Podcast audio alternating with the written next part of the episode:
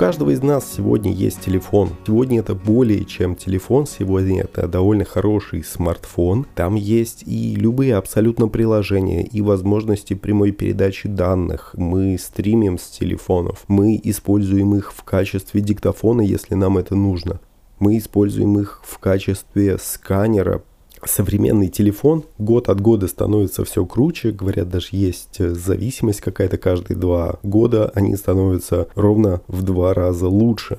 Соответственно, через 10 лет это будет такой отрыв в технологиях от сегодняшнего дня, как, наверное, вот если вы вспомните, телефоны, наверное, 10-летней давности, вы будете над этим смеяться.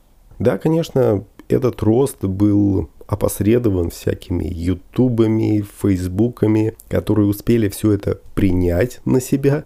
И, соответственно, сегодня у нас уже телефон это совсем не то, что было 10 лет назад. Одно только развитие различных мессенджеров очень круто. Естественно, развитие коснулось и камеры. Камера в телефоне тоже, в общем-то, претерпевает серьезные изменения. И наверняка у вас сегодня один из последних айфонов, гуглофонов, и раз вы слушаете этот подкаст, то наверняка вы покупали его в том числе глядя на камеру этого телефона, соответственно, вы прекрасно знаете, как он снимает и ради чего вы брали именно эту модель, поэтому не мне вам это объяснять. Современные айфоны можно проследить буквально по поколениям назад. Они давным-давно начали втыкать в камеру модули с эквивалентным фокусным расстоянием 50 мм, Соответственно, на них уже можно было снимать какие-то портреты среднего плана, а потом еще интегрировать это все в вычислительные фотографии для того, чтобы интеллектуально размывать фон. И посмотрите, кстати, как сегодня хороший, я имею в виду топовый, последний iPhone размывает фон. Он размывает его по всем правилам. Вот, например, мой телефон так не работает. Да, он умеет размывать фон, но он его как размывает? Он его просто равномерно размывает так, как, кстати, ни один фотоаппарат не делает. Потому что особенность фотоаппаратов заключается в том, что там размытие происходит с точки зрения кружков нерезкости. И вот современный iPhone делает ровно точно так же. Он размывает задний фон, представляя вот этот весь массив данных как набор точек, и эти точки индивидуально он размывает и накладывает друг на друга. В результате получается что? Ну, естественно, получается так называемое боке когда у нас размытие представляет собой действительно массив, знаете, вот как вот глаза мухи, наложенных данных друг на друга, и поэтому вот эта вот сетчатая структура, она нам позволяет совершенно иначе смотреть на размытие фона. Лампочки, обратите внимание, точно так же сейчас на айфоне получаются, как на обычной зеркальной камере. Но, естественно, он не дошел до совершенства. То есть э, само размытие, поскольку оно вычислительное, оно умеет только отделять задний план от переднего. Но того, что есть в современной камере, то есть когда у вас резкость спадает постепенно с правилами глубины резкости, то есть, условно говоря, вы сфокусировались по глазам, а уши у вас уже частично размылись, ну, естественно, задний план размылся в кашу. Вот этого фотографы пока простить не могут, как и того, что пока еще айфоны не умеют гладко работать с волосами – Хотя надо сказать, что точность у них уже очень сильно повысилась. Если вы возьмете, например, фотографию молодого человека и девушки, у молодого человека короткая прическа, она обрежется довольно аккуратно по волосам, а вот с девушками могут возникать какие-то определенные проблемы, потому что вот за счет тех самых кружков нерезкости процессор как бы выгрызает куски резкого пространства в том числе и из волос. Поэтому если волосы прямые, там эта разница будет. Если волосы какие-то вьющиеся или, как я сказал, у молодых людей, торчащие волоски, ну, чуть-чуть он срежется, этого никто не заметит. Самое главное, что обрезка сейчас получается гораздо точнее, чем она была буквально 5 лет назад. И это очень серьезный прогресс. Прежде чем мы продолжим, я напомню, что мы есть на всех подкаст-платформах, поэтому не забудьте подписаться и, естественно, поставить лайк там, где вы слушаете. Ну, где-то лайк, где-то 5 звезд, как хотите. Ну, или ту оценку, на которую сегодня Сережа наговорит. Я напоминаю, что меня зовут Серж Самсонов. Это подкаст «Фотосекта», и здесь мы традиционно говорим о фотографии, о том, все, обо всем том, что интересует фотографов сегодня или завтра, о том, к чему мы идем, от чего мы исходим. Естественно, мы обсуждаем шедевры и различные произведения искусства, которые были поняты или неправильно поняты нами самими. Сегодняшняя тема довольно сложна, но тем не менее одновременно и проста. Зачем нужен фотограф, если у каждого сегодня уже есть вот такой прекрасный друг, и самое главное, что он лежит постоянно в кармане, ведь лучшая камера, кстати, это та, которая всегда с тобой. Соответственно, если у тебя есть телефон, зачем тебе нужно что-то еще? Или самое главное, кто-то еще, а именно внешний фотограф, который тебе что-то снимает. Добро пожаловать в фотосекту, дружок. Вы уже знаете, что фотосекта это дружное сообщество увлеченных фотографов, а не только подкасты. И собираемся мы уже третий сезон в одноименном телеграм-канале. И каждый день общаемся, делимся секретами съемки. А лично я туда всегда в первую очередь пишу, собираю и публикую и объединяю новые классные фотографические секреты, статьи по фототематике, избранные фотографии. Именно оттуда, кстати, и вырастают темы для подкастов. И даже не думайте, Найдите фотосекта в латинице или в кириллице в Телеграме и подпишитесь, и сами станете частью нашего сообщества. Ссылка, кстати, есть также и в описании подкаста, чтобы вам было проще искать. Прежде чем вернуться к нашей теме, я напомню вам, с чего все начинается. Дело в том, что у нас мозг имеет ряд характеристик, которые, мягко говоря, спорны или, по крайней мере, понимаемы далеко не всеми. Про сам мозг мы с вами говорили в 36-м подкасте, который назывался «Объектив и глаз». Там мы говорили о такой вещи, как стереотипы. Что такое стереотип? Стереотип – это готовая форма восприятия действительности, которая помогает ее упрощать. Мозг действительно при восприятии берет, сравнивает что-то новое с уже имеющейся информацией. Кстати, вот эту дифференциацию он выполняет абсолютно всегда. Соответственно, он новую информацию тоже принимает в себя в качестве еще какого-то нового стереотипа, и вот этот результат сравнения он хранит, наверное, всегда, или, по крайней мере, до следующего момента, когда ему нужно будет его сравнивать еще с чем-то. То есть вот эта вот аналитическая деятельность по сравнению, она ведется только один раз. Впоследствии она упрощается и автоматизируется. Это позволяет ему ускорять свое восприятие действительности для того, чтобы двигаться дальше. То есть он постоянно вот этим и занят. Он сравнивает, упрощает и ускоряет. Но мозг, помимо того, что он потребляет 80% энергии, которую вы, собственно, в себя запихиваете, не любит работать. Поэтому он и создает вот эти стереотипы. Что такое стереотипы? Стереотипы это такие традиции. И в принципе люди, которые любят больше традиции, это на самом деле совершенно нормальные люди. Да, мы их называем консерваторами, в отличие от тех, кто привык прогрессивно мыслить, но обратите внимание, что прогрессивные люди, они тоже до определенного времени прогрессивные, потом они точно также становятся консерваторами. В конце концов, если присмотритесь, основная часть пенсионеров – это тоже консервативно настроенные люди. Стереотипы и традиции влияют и на фотографию, естественно. Если вы присмотритесь, то традиционный лук фотокамеры сегодня так и остался с пленочных времен.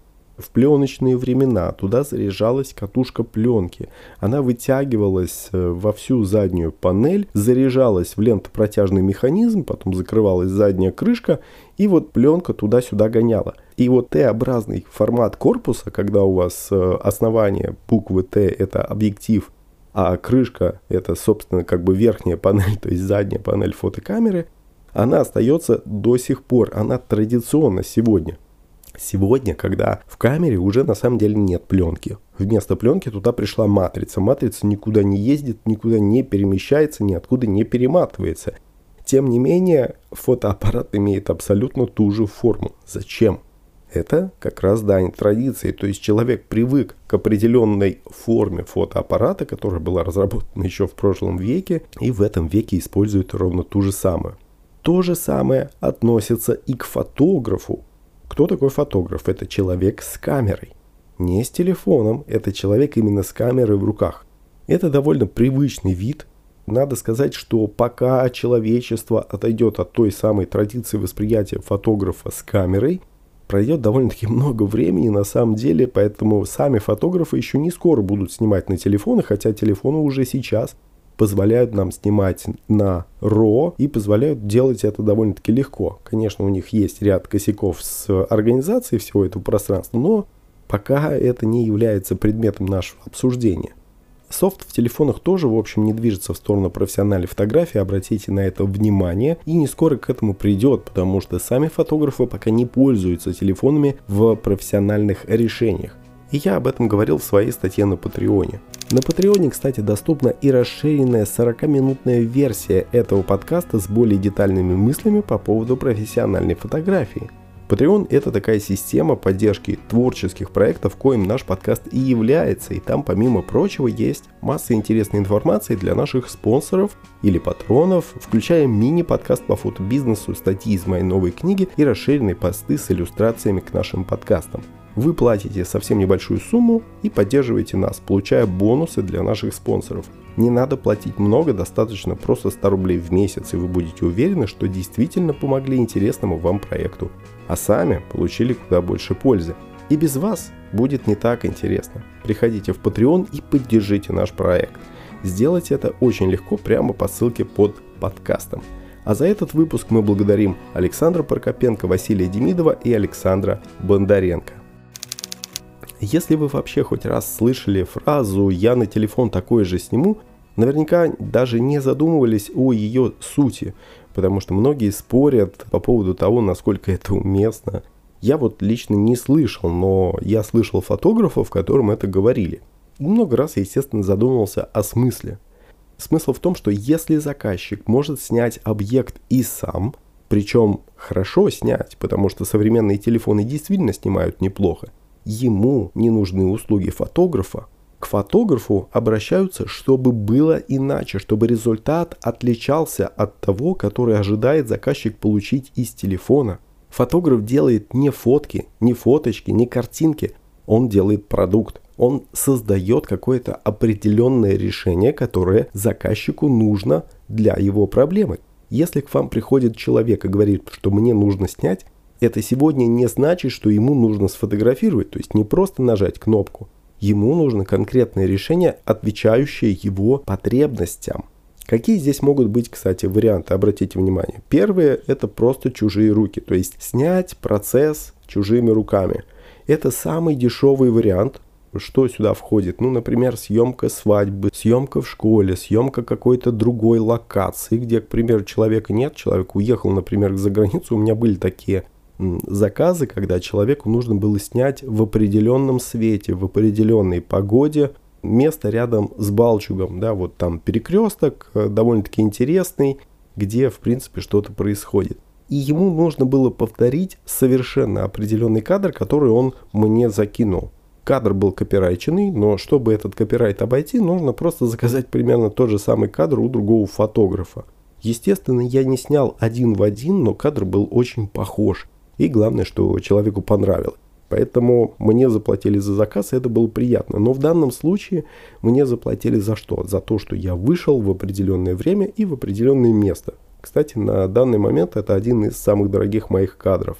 Потому что ради него человек заказал целую фотосессию и готов был ждать какое-то определенное время, пока будет нужная погода. Я говорил об этом в своем мини-подкасте на Патреоне что фотографы только начинают заходить на рынок вот с подобными решениями. А потом уже нужно по-любому расти в качественном плане и становиться лучше. Поэтому второй пункт – это хорошие руки.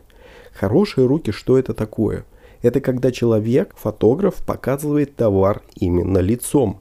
И чаще всего у заказчика это не получается, потому что если бы у него получалось, он бы все отснял сам, все сам выложил, и ему было бы проще не получается по какой-то определенной причине. Это могут быть как технические ограничения, так и, в принципе, проблемы с тем, что человек видит предмет совершенно иначе, чем фо- настоящий фотограф. То есть фотограф что должен сделать? Он должен снять предмет таким образом, чтобы он понравился другим. То есть в нужном ракурсе, правильном ракурсе, с хорошим светом. То есть притащил свет студийный, нормально поставил его, показав лучшие стороны. Ну, например, если вы снимаете человека, вы снимаете его позитивным, хорошим, веселым, открытым. Фотограф должен это все сделать. У него не должно быть кирпичное выражение лица.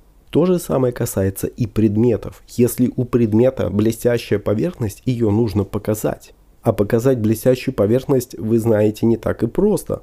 Потому что блестящая поверхность просто отражает тот свет, который на нее падает.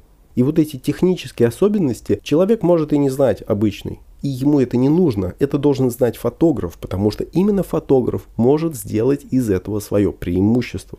Ну и третий пункт – это когда люди ищут уникальные руки. Это еще дороже, чем хорошие руки, которые вам снимут технически хорошо и качественно, выгодно для того, чтобы показать товар лицом. Здесь, получается, люди платят за уникальный взгляд фотографа, за его собственный стиль, часто, кстати, даже за его имя. Снимать у какого-то фотографа по имени Платон уже сегодня круто, если вы к нему придете и он вам это сделает не просто конкретное техническое решение, которое отличается от того, что он видел, а то, что человек наработал годами, он готов частицей этого поделиться с вами. Это тоже круто, и это, кстати, статусно, поэтому люди за это готовы платить довольно-таки большие деньги. И хотя в самом начале этого подкаста я довольно-таки подробно расписал возможности современных телефонов, тем не менее конкуренция сегодня идет совсем не с ними, потому что на самом деле для фотографа это было бы обидно. Представьте, что вам говорят действительно, да я возьму и вот это на телефон лучше сниму. Получается, что самого фотографа его услуги сравнивают с набором каких-то микросхем хорошего тачскрина и прочего. Естественно, на фотографа так не понажимаешь, не получишь от него нужный результат, но у телефона существует куча ограничений, которые у фотографа на самом деле нет конкуренция сегодня идет с технологиями, которые позволяют улучшить, естественно, исходное изображение, которое снимает какая-то маленькая матричка за счет всяких ухищрений вычислительной фотографии. Не удивлюсь, что через несколько лет туда как раз вставят нейронные сети и будет вообще бомба. Но пока этих нейронных сетей в ваших телефонах нет, пока телефон не интегрирован нормально в рабочий процесс, естественно, до этого еще очень и очень далеко. Поэтому сегодня, как и вчера, кстати, в 20 веке, оплата идет за руки фотографа за его умение, то есть за то, что фотограф нарабатывает годами, не за его камеру. Фотограф за время своей жизни на рынке меняет этих камер, наверное, десятками, и потому что сегодня, например, должна быть не только камера для съемки фото, но и должна быть камера для съемки видео, и я с последнего времени все больше и больше придерживаюсь мнения того, что это все-таки должны быть разные камеры, а не одна. И когда мы говорим о фотографе, о руках фотографа, это же на самом деле круто. То есть очень долгие годы, наверное, в течение 10 последних лет, когда развивалась техника, многие фотографы напирали на железо. Сейчас ценится именно опыт и умение фотографа, за который, собственно, и платят. 10 лет назад свадебные фотографы на своих страницах писали «Я снимаю на Canon Mark», при этом не указывали, кстати, на какой Canon и на какой Mark. Это раньше было допустимо, и свадьбы здесь являются просто иллюстрацией. Многие фотографы об этом писали, выкладывали у себя на страницах список своего оборудования для того, чтобы показать свою крутость.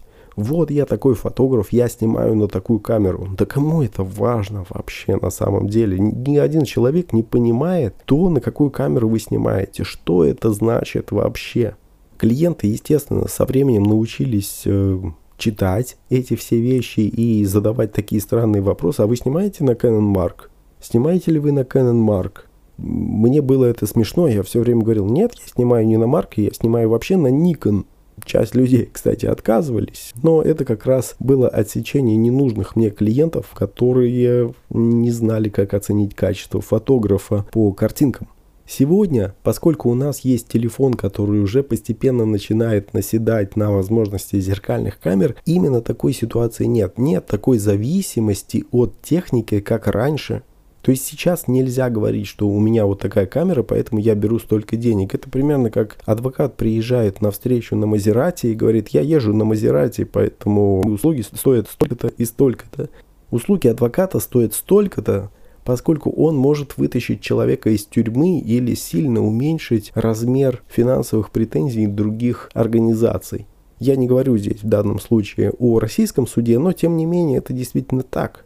Если посмотреть на рынок фотокамер сегодня, сколько камер производится, и сопоставить его с телефонным рынком, получится песчинка в море. Поэтому, когда говорят, что телефоны хотят съесть рынок фотокамер, я не очень понимаю, а зачем им это, собственно, нужно, когда у вас рынок фотокамер это меньше процента от рынка смартфонов.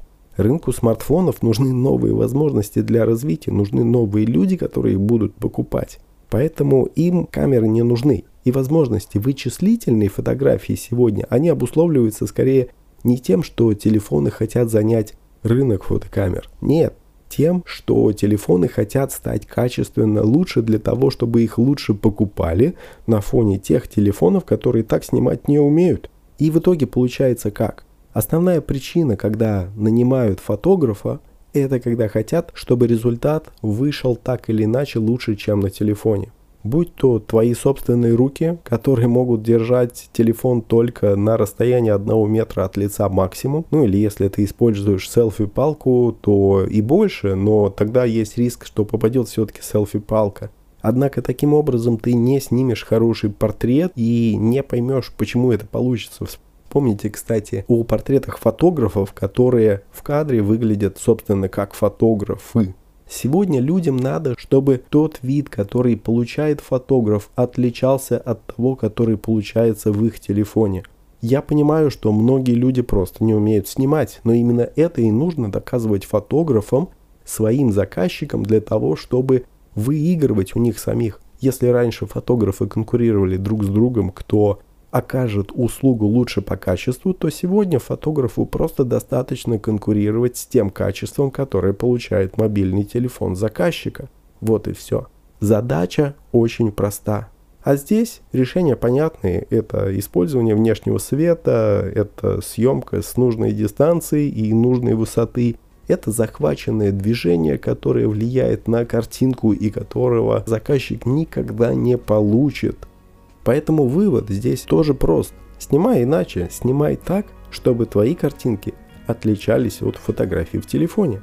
Я надеюсь, что мои советы вам помогут. Самое главное, верьте в свои глаза, потому что именно они и являются основным ориентиром для фотографа. И да пребудет с вами светосила, друзья.